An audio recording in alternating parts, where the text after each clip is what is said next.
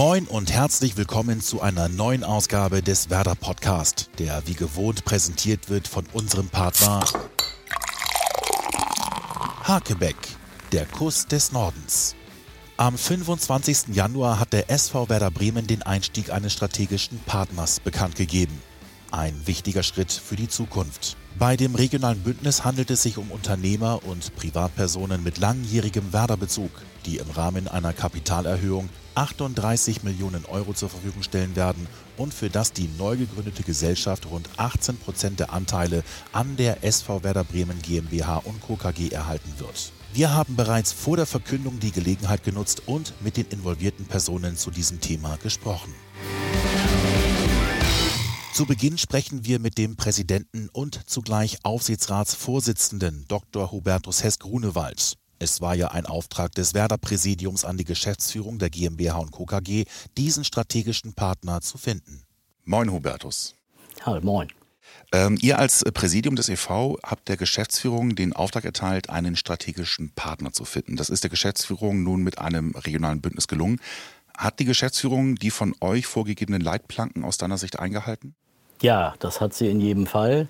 Wir haben ja immer gesagt, es muss passen. Und passen heißt, dass wir einen äh, strategischen Partner gesucht haben, der sich mit den Werten von Werder identifiziert und der kein kurzfristiges Renditeinteresse hat und keine keine äh, kurzfristigen Interessen hat, äh, auch seine Anteile wieder zu veräußern, gewinnbringend, sondern der sich eben langfristig auf Werder einlässt und mit uns gemeinsam strategisch Werder entwickeln möchte. Äh, und das ist äh, der Geschäftsführung tatsächlich gelungen und deswegen konnten wir auch diesem, diesem Deal auch zustimmen.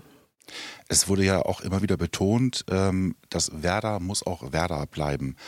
Das scheint ja der Fall zu sein. Also kann das auch gewährleistet sein? Das war ja genau das Thema, äh, eine, eine Gruppe von Menschen zu finden, die sagt, ja, wir haben eine hohe Affinität zu Werder, wir kennen Werder, sind zum Teil auch lebenslange Mitglieder.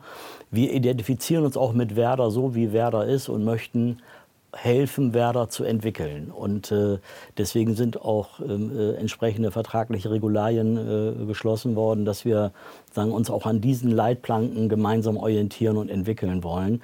Mehr kann man tatsächlich nicht tun, als Vertrauen in die handelnden Personen zu haben und das Vertragswerk so auszugestalten, dass diese Themen auch äh, gewährleistet sind.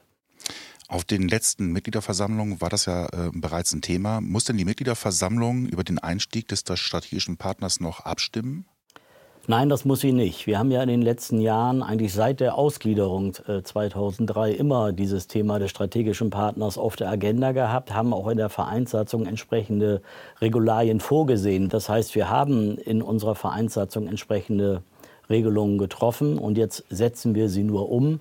Von daher ist, äh, solange wir einen Minderheitengesellschafter haben, die Mitgliederversammlung nicht noch einmal gesondert mit dem Thema zu befassen. Klar ist ja auch, wer sein Geld investiert, der möchte oft auch gerne Einfluss nehmen. Ähm, wird der strategische Partner denn neben seinen Plätzen im Aufsichtsrat auch Einfluss auf das operative Geschäft nehmen?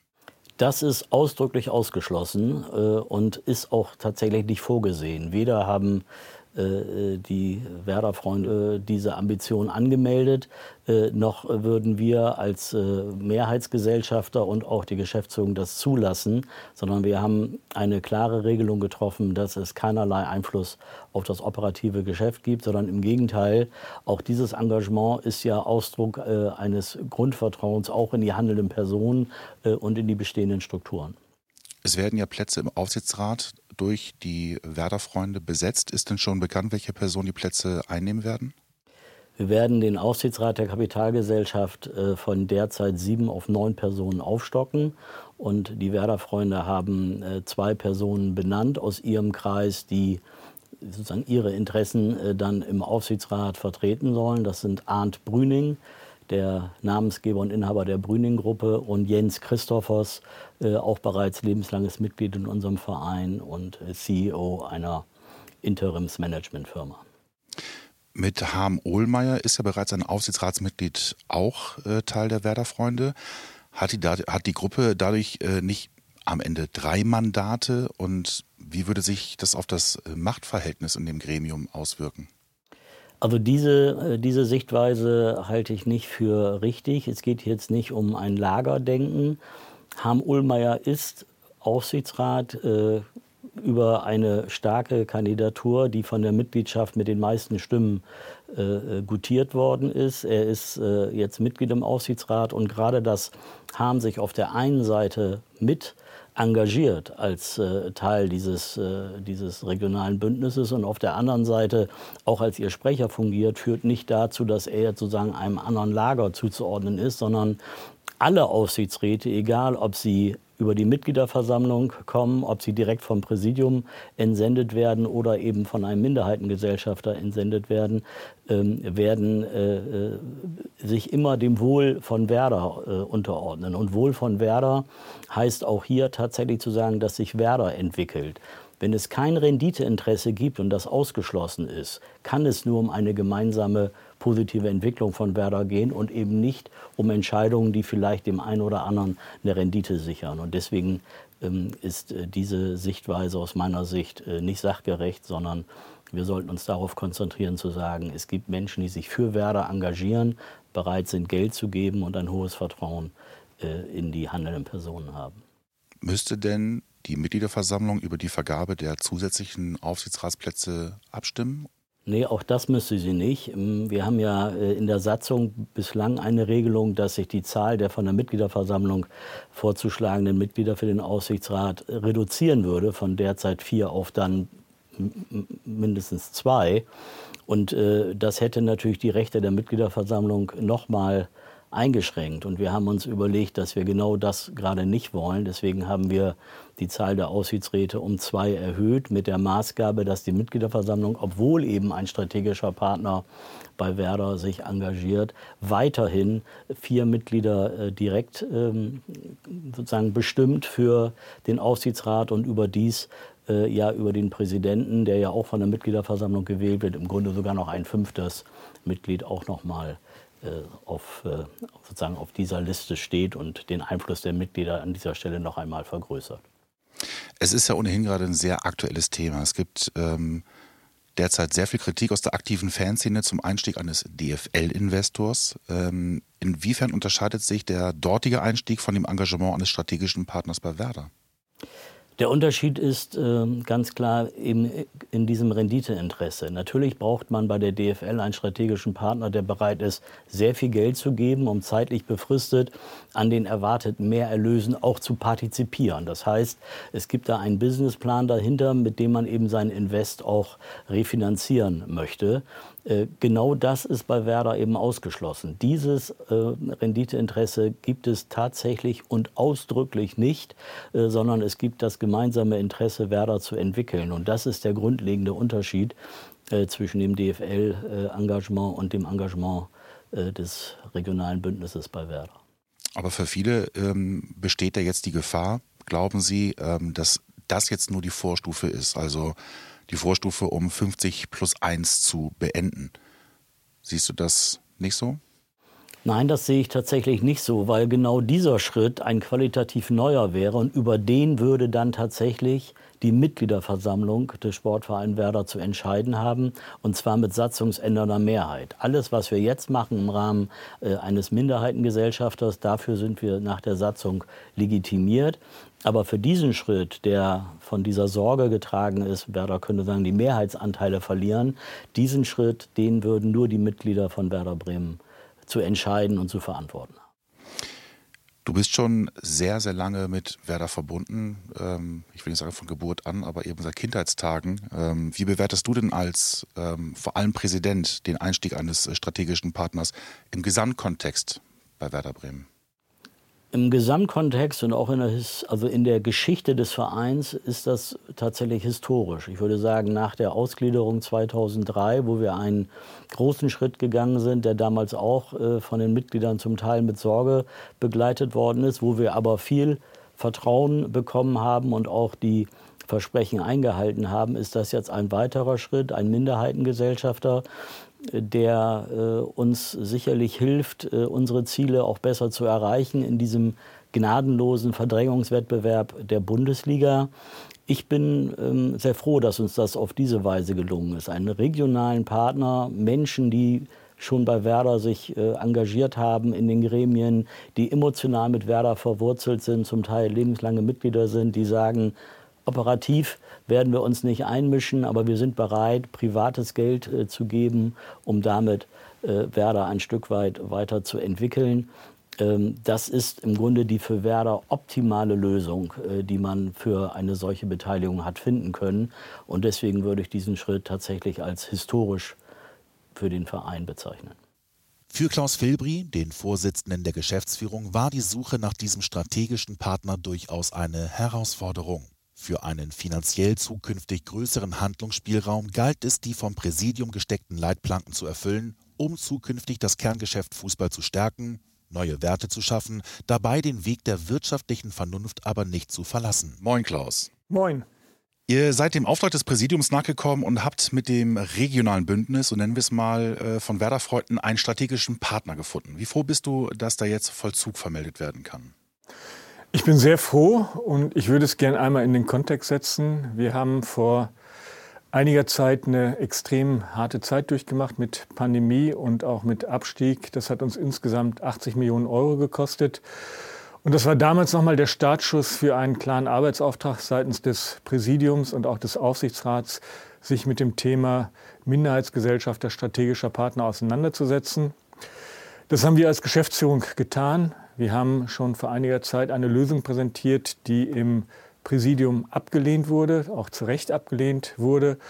Und wir haben jetzt eine Lösung präsentiert, die sowohl im Aufsichtsrat als auch im Präsidium einstimmig begrüßt wurde und angenommen wurde. Und insofern bin ich sehr froh, dass wir jetzt ein regionales Bündnis gewinnen konnten, um bei Werder Bremen als Minderheitsgesellschafter einzusteigen. Wenn wir das mit Zahlen füllen, ähm, ist es Stand jetzt so, dass die GmbH und Co. KGaA 18 Prozent der Anteile veräußert und dafür 38 Millionen Euro einnehmen wird. Kann sich das rein theoretisch noch erhöhen? Das ist jetzt erstmal das, was wir erreicht haben. Das hat auch ähm, über anderthalb Jahre an Gesprächen, an juristischer Vorbereitung ähm, gedauert, ähm, die Genehmigungen dann auch entsprechend einzuholen.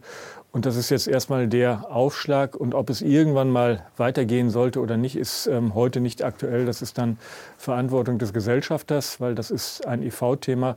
Wir sind erstmal froh, dass wir jetzt ein regionales Bündnis gewinnen konnten, die sich in einer eigenen Gesellschaft zusammengeschlossen haben um letzten Endes auch strategisch mit uns den Weg in die Zukunft zu gehen.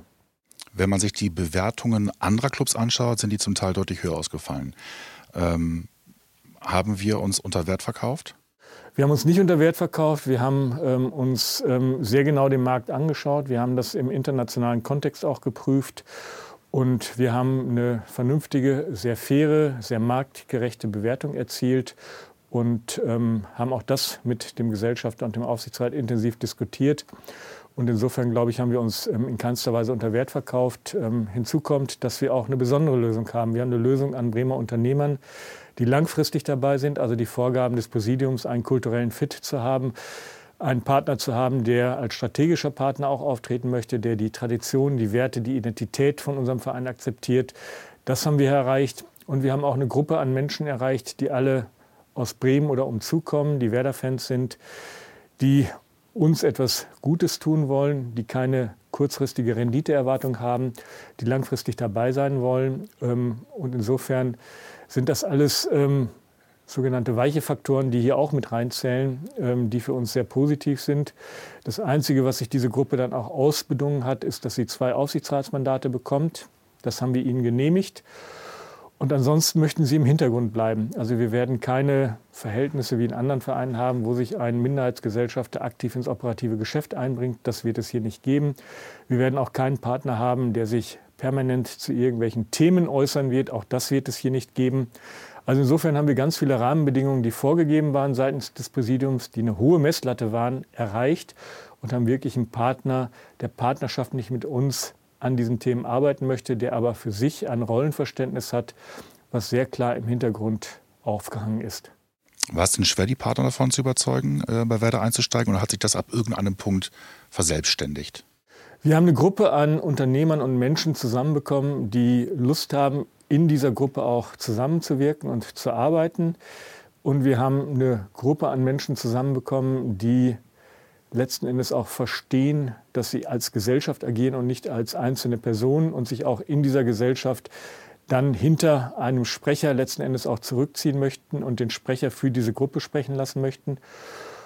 Und wir haben sie davon überzeugt, dass sie keine kurzfristige Renditeerwartung an uns stellen. Und das sind natürlich alles Themen, wo man intensive Gespräche führt, wo man lange Gespräche führt, wo man dann auch Menschen von einem Weg überzeugen muss. Und das haben wir sehr vertrauensvoll, sehr gut hinbekommen. Ähm, es ist nichts nach außen gedrungen. Wir haben das sehr lange wirklich vertrauensvoll hinter verschlossenen Türen verhandeln können. Und insofern bin ich froh, dass wir diese Partner haben, weil auch das steht schon für die Diskretion und ähm, sie gehen diesen Weg voller Überzeugung mit. Aber wir mussten sie natürlich auch überzeugen und ihnen Perspektiven aufzeigen. Wer gehört denn zu der Gruppe der strategischen Partner? Sind da auch Vertreter von aktuellen Partnern und Sponsoren möglicherweise beteiligt? Also wir haben ähm, einmal mit dabei Klaus Meyer von der WPD-Gruppe, wir haben Kurt Zech mit dabei, Marco Fuchs ist mit dabei von der OAB-Gruppe, Martin Harren, ein großer Bremer Räder, ist mit dabei. Dann ist Arndt Brüning aus Fischerhude dabei mit der Brüning-Gruppe. Jens Christophers, der geschäftsführende Gesellschafter der Taskforce GmbH, ist dabei. Und dann, und das hat uns besonders gefreut, hat Frank Baumann sich dieser Gruppe angeschlossen, was ein großes Bekenntnis ist, ähm, sowohl für die Gruppe als auch für uns, dass jemand, der all die strategischen Themen mitentwickelt hat, der für das operative Geschäft steht, sagt, ich möchte gerne hier auch langfristig investiert sein, weil ich glaube an die Arbeit, die insgesamt gemacht wurde.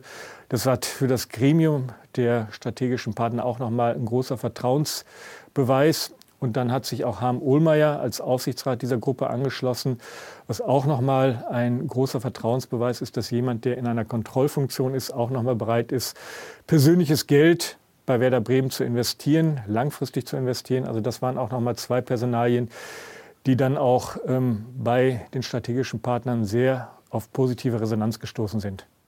Du hattest das gerade schon gesagt, dass der Aufsichtsrat um zwei Plätze aufgestockt wird, also von jetzt sieben auf neun. Hat das auf euch als Geschäftsführung irgendeinen Einfluss, weil ihr euch jetzt mit noch mehr Personen abstimmen müsst? Also erstmal freue ich mich, dass ähm, sowohl Arndt Brüning als auch Jens Christophers von der Gruppe vorgeschlagen wurden, um in den Aufsichtsrat einzuziehen. Ich glaube, damit bekommen wir unternehmerische Kompetenz im Aufsichtsrat. Und zum Zweiten hat sich damit natürlich der Aufsichtsrat auf neun Personen erhöht. Das heißt, das Gremium wird größer. Ähm, es ist mehr Gesprächsbedarf da im Gremium untereinander mit uns als Geschäftsführung. Aber ich glaube, dass die beiden Personen, die dazugekommen sind, Menschen sind, die kulturell, inhaltlich zu Werder Bremen passen, die eine hohe Identität mit Werder Bremen haben. Also insofern ist es ein sehr positiver Beitrag, den die Gruppe hier mit diesen zwei Nominierungen leistet. Und ich persönlich freue mich auf die Zusammenarbeit. Jetzt ist Harm Ohlmeier der Sprecher der Gruppe nach außen, aber ja auch Teil des Aufsichtsrats. Steht das im Widerspruch, weil dann möglicherweise der Aufsichtsrat Nein, dann drei? steht in keinster Weise im Widerspruch, weil alle Aufsichtsräte letzten Endes dem Wohle von Werder Bremen verpflichtet sind und in ihren Mandaten auch unabhängig sind. Und das ist die eine Rolle von Harm, wo er über die Mitgliederversammlung in den Aufsichtsrat gewählt wurde und diese Rolle genau so zum Wohle von Werder Bremen ausfüllt als unabhängige Person. Und er hat eine zweite zusätzliche Funktion, die ist aber außerhalb des Aufsichtsrats. Und das ist eine sehr dosierte Sprecherrolle für dieses regionale Bündnis, um für das regionale Bündnis in der Notwendigkeit sehr dosiert dann zu sprechen, wenn es vonnöten ist. Aber das wird er, so wie ich ihn kenne, ganz, ganz wenig nur ausüben. Also auch das, und das ist das Positive, Sie wollen nicht in den Vordergrund, sie wollen nicht mitsprechen, sie wollen im Hintergrund bleiben. Und das ist genau das, was, glaube ich, auch für uns als Werder Bremen wichtig ist, jemanden zu finden, der genau dieses Rollenverständnis hat. Es gibt ja aktuell sehr viel Kritik, ähm, gerade aus der Fanszene durch den Einstieg äh, eines DFL-Investors. Inwiefern unterscheidet sich denn der dortige Weg ähm, von dem Engagement bei Werder? Ich bin immer so ein bisschen vorsichtig. Bei der DFL steigt kein Investor ein. Die DFL nimmt eine sogenannte Auslizenzierung vor. Sie gründet eine Gesellschaft, wo alle Vertriebsrechte gebündelt werden. Und an dieser Gesellschaft beteiligt sich ein Unternehmen, was einen gewissen Betrag, idealerweise eine Milliarde Euro, reingibt vorab und wird dafür über einen Zeitraum von 20 Jahren an den Erlösen dieser Gesellschaft partizipiert, beteiligt. Und das ist das Modell der DFL und das ist Wachstumskapital für Themen wie Digitalisierung, Infrastruktur und Internationalisierung. Und wir haben jetzt ein Modell, wo wir einen strategischen Partner gefunden haben, der über eine Kapitalerhöhung Minderheitsgesellschafter bei Werder Bremen wird. Und auch hier haben wir einen Partner gefunden, der 50 und 1 unterstützt, der ein klares Rollenverständnis hat, der langfristig dabei ist, der nicht ins operative Geschäft eingreifen möchte und der auch Lust hat, als regionale Lösung mit uns das Thema Werder Bremen voranzubringen, weil sie eine hohe Identität und Leidenschaft für diesen Verein haben. Es wird da Menschen geben, die wahrscheinlich behaupten werden, das ist nur die Vorstufe, um 50 plus 1 zu beenden. Wie siehst du das? Es gibt seitens unseres Gesellschafters ein klares Bekenntnis zu 50 und 1 und es gibt jetzt auch seitens der, des regionalen Bündnisses ein klares Bekenntnis zu 50 und 1. Sie haben sich sehr klar für 50 und 1 ausgesprochen und die Verträge sind so gestaltet, dass sie auch nur innerhalb dieser Gesellschaft aktiv sind, solange der EV Mehrheitsgesellschafter bei Werder Bremen ist. Sprich, sollte der EV, was nicht vorkommen wird, aber irgendwann mal nicht mehr Mehrheitsgesellschafter sein, hat dieses regionale Bündnis die Möglichkeit, ihre Anteile zu verkaufen. Also es ist ein klares Bekenntnis zu 50 und 1 an der Seite des EVs als Minderheitsgesellschafter zu wirken. Und noch etwas, was uns wichtig ist, was wir in den Verhandlungen auch erzielt haben. Sollte irgendwann, was ich auch nicht glaube, aber langfristig der strategische Partner die Anteile verkaufen wollen, Werder Bremen hat immer ein Rückkaufsrecht. Was ganz wichtig ist, also wir haben immer das Heft des Handelns bei uns. Ähm, und insofern auch das ist eine positive Information. Und wir haben gleichzeitig auch eine Sanktionsliste erstellen lassen. Sprich, auch wenn irgendwann langfristig, wenn die Haltefrist vorbei ist, der Partner verkaufen möchte, gibt es dort klare Vorgaben, an wen verkauft werden dürfte und an wen nicht. Und auch dann, Werder Bremen hat immer das erste Vorkaufsrecht. Wenn wir jetzt mal auf uns blicken, 38 Millionen ist eine wirklich Menge Geld. Ähm, das hilft sicherlich, ähm, das negative Eigenkapital auszugleichen. Aber was passiert, wenn wir nochmal in eine Krise rutschen, vielleicht nochmal absteigen sollten? Ich hoffe nicht, dass das passiert. Ich bin auch davon überzeugt, dass es nicht passiert. Ähm, wir haben jetzt einen anderen wirtschaftlichen Handlungsspielraum. Wir haben Geld letzten Endes jetzt auch für Werder Bremen gewinnen können, mit dem wir in das Kerngeschäft Fußball investieren können und damit Wachstum generieren können. Wir werden trotzdem den Weg der wirtschaftlichen Vernunft nicht verlassen, aber wir werden in das Kerngeschäft Fußball investieren.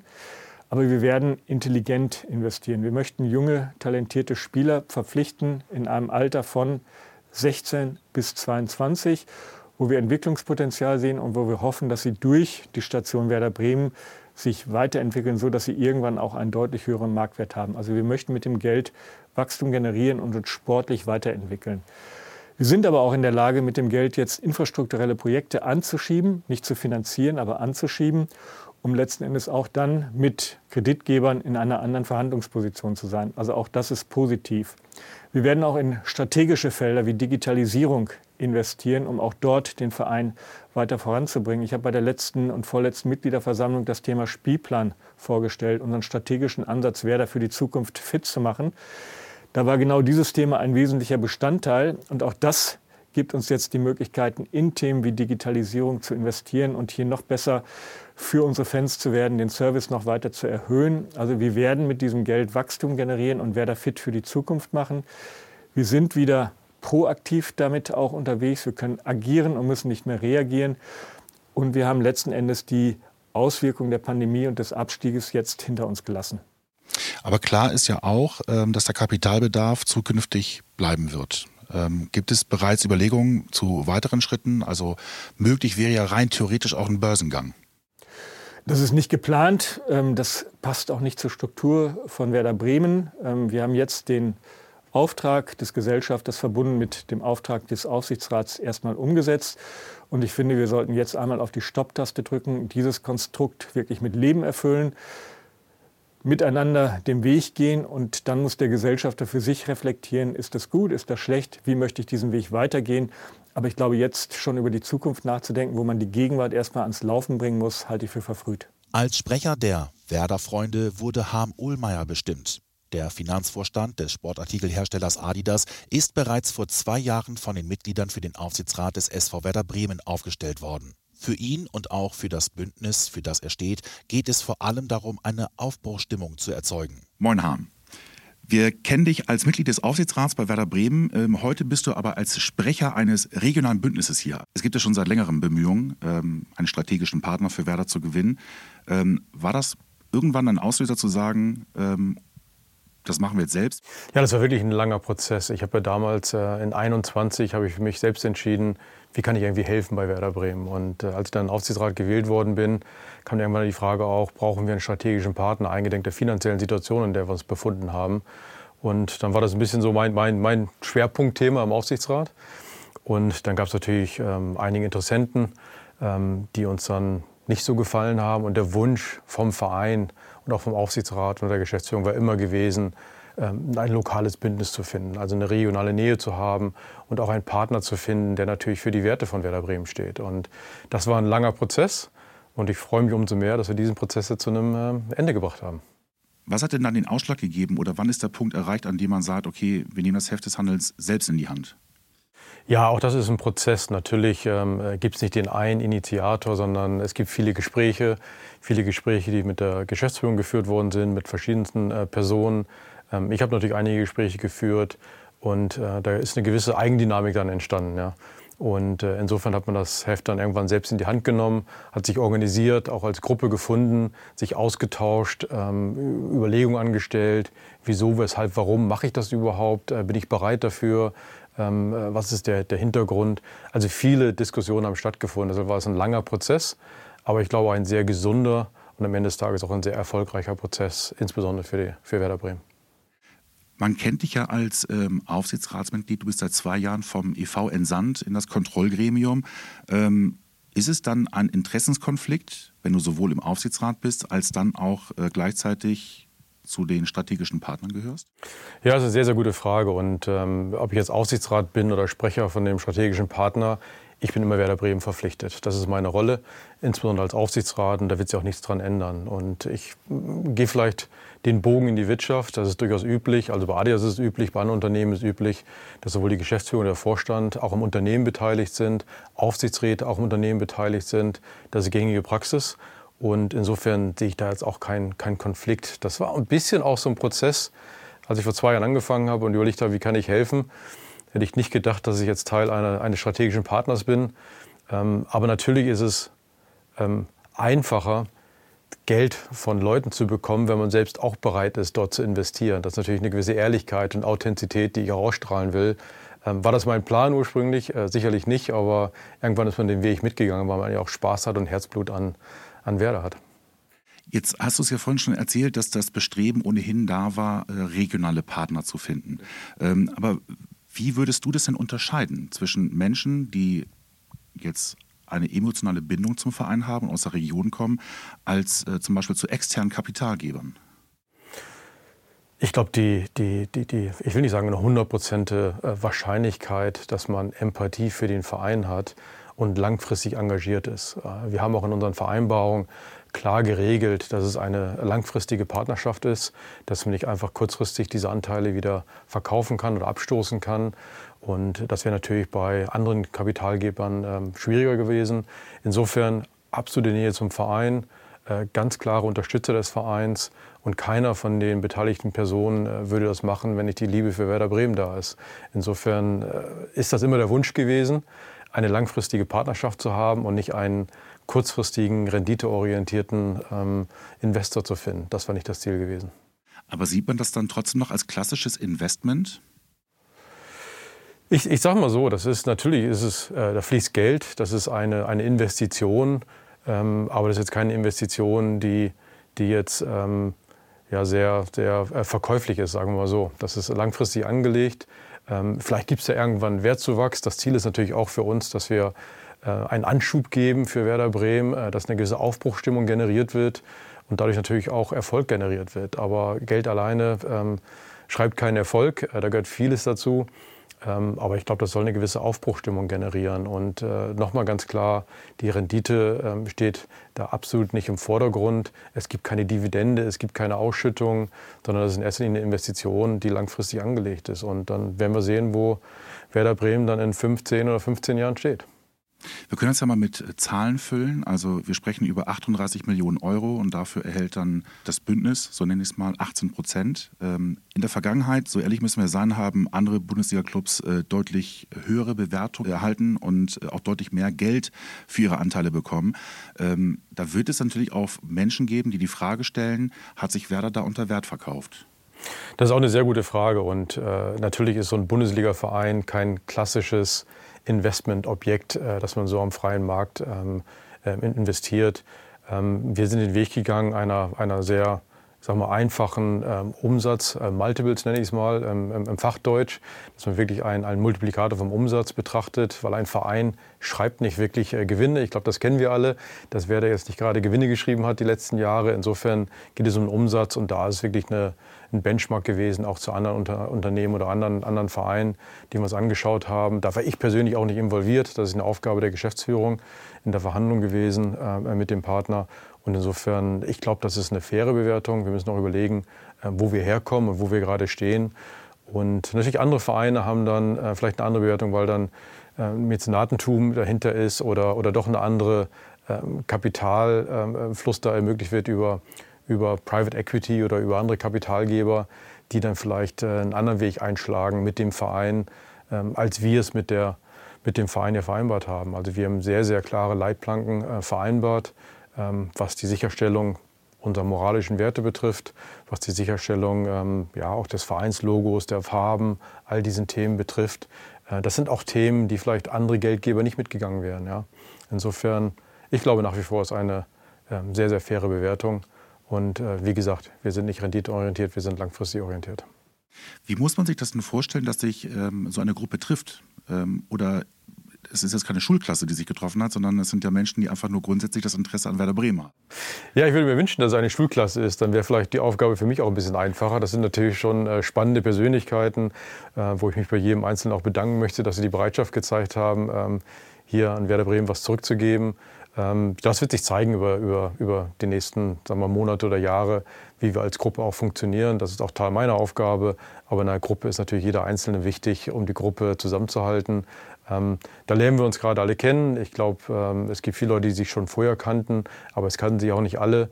Insofern ist es auch ein Prozess, dass wir uns über das ein oder andere Spiel oder äh, außerhalb des Spiels mal treffen und versuchen als Gruppe zusammenzuwachsen und natürlich in erster auch Spaß zu haben und äh, ja, ein bisschen Emotionen äh, in den Verein reinzubringen. Ne? Wer sein Geld investiert, der möchte oft auch Einfluss nehmen, beziehungsweise auch gerne mitreden. Ähm, das hat an dem einen oder anderen Standort tatsächlich auch zu Konflikten geführt, muss man ehrlicherweise sagen. Inwiefern wollt ihr euch als Gruppe einbringen? Das haben wir sehr, sehr klar geregelt, auch in dem Beteiligungsvertrag auch geregelt, ähm, dass der operative Einfluss geregelt ist. Und das heißt auch, dass wir uns operativ nicht engagieren, wir engagieren uns über zwei Aufsichtsratsmandate, die zugesagt sind für die Beteiligungssumme, die wir investiert haben. Und über den Aufsichtsrat nehmen wir natürlich Einfluss in strategische Entscheidungen, die über die Satzung äh, geregelt sind. Aber ganz, ganz klar, und da gibt es wirklich viele schlechte Beispiele äh, bei anderen Vereinen, äh, an denen wir uns nicht orientieren wollen. Also ähm, wir werden nicht die Mannschaft aufstellen, wir werden auch nicht ähm, den Trainer coachen sondern wir halten uns wirklich im strategischen Hintergrund über den Aufsichtsrat und alles andere ist Geschäftsführung und Trainer und äh, Mannschaft muss die Tore schießen. Ist denn schon klar, wie das Geld eingesetzt werden soll? Also ähm, war, das, war die Mittelverwendung möglicherweise eine Voraussetzung? Das war in der Tat äh, auch eine Voraussetzung, die wir definiert haben. Äh, auch da gibt es ja Beispiele, dass man das Geld äh, und 38 Millionen hören sich für viele Leute als viel Geld an. Äh, ich würde mal sagen, für andere Vereine ist es vielleicht nicht so viel Geld. Für Werder Bremen ist es viel Geld. Aber auch da haben wir ganz klar geregelt, ähm, dass nicht das ganze Geld jetzt in Beine gesteckt werden muss und dass wir jetzt ein oder zwei Spieler kaufen, am besten noch ähm, äh, so schnell wie möglich, ähm, sondern dass wir wirklich uns finanziell neu aufstellen äh, dass wir bedacht jetzt vielleicht den einen oder anderen Wintertransfer getätigt haben, aber mit Bedacht jetzt die finanzielle Situation verbessern durch diese Investition und dann äh, natürlich nicht nur in, in, Spieler, sondern in Infrastruktur, aber auch ganz wichtig ins Nachwuchsleistungszentrum dort äh, zu investieren, äh, dass wir nach wie vor unser, unser Mantra, dass wir ein Ausbildungsverein sind, äh, dem auch gerecht werden. Also es geht in die Entwicklung der Spieler über längere Zeit. Entwicklung ist das richtige Stichwort. Welche Entwicklung erhofft ihr euch denn von Werder mittel- bis langfristig? Erstmal gut, dass du sagst, mittel- bis langfristig, weil kurzfristig ähm, werden wir nicht so viel Einfluss nehmen können. Insofern, ja, wir, wir, wir versuchen eine Aufbruchstimmung zu generieren. Äh, jetzt ist der 125. Geburtstag am 4. Februar, den wir natürlich dann auch äh, kurzfristig dann feiern wollen am 10. Februar. Insofern ist das vielleicht ein wichtiger Beitrag, auch zeitlich gesehen, äh, dass wir zu einem bisschen äh, Aufbruch beitragen können. Ähm, ich glaube, ähm, Aufbruch ist nicht nur im strategischen Partner, um, um finanziell äh, den Verein zu unterstützen, sondern auch Aufbruch beim Ole generieren können, Aufbruch beim, beim mm, ja, Sportdirektor zu generieren, Aufbruch in der Mannschaft zu generieren. Am Ende des Tages zählt es auf dem Platz. Und ich glaube, wenn wir alle gemeinschaftlich darüber nachdenken, äh, vom Geburtstag her kommt und jetzt neue finanzielle Möglichkeiten zu haben, die vielleicht für andere Vereine nicht riesig erscheinen, aber für Werder schon einen Unterschied machen. Äh, und wenn wir alle an einem Strang ziehen, ähm, von den Fans, äh, von den äh, Spielern auf dem Platz, ähm, dann glaube ich schon, dass ein bisschen was bewegt werden kann und wir hoffentlich mit dieser Aufbruchstimmung auch zu einer erfolgreichen Rückrunde beitragen können. Und dann mal schauen nach der Rückrunde im Sommer ähm, äh, sehen, wo es dann, wo dann der Weg von Werder mal wieder hingehen kann. Ne? Das war unsere Ausgabe des Werder Podcasts zum Einstieg eines strategischen Partners. Denkt daran, ihr könnt diesen Kanal abonnieren, dann verpasst ihr keine weitere Folge. Zu hören gibt es uns auf Soundcloud, Spotify, dem Apple Podcast und dieser. Ich hoffe, ihr schaltet auch beim nächsten Mal wieder ein. Bis dahin, macht's gut. Tschüss.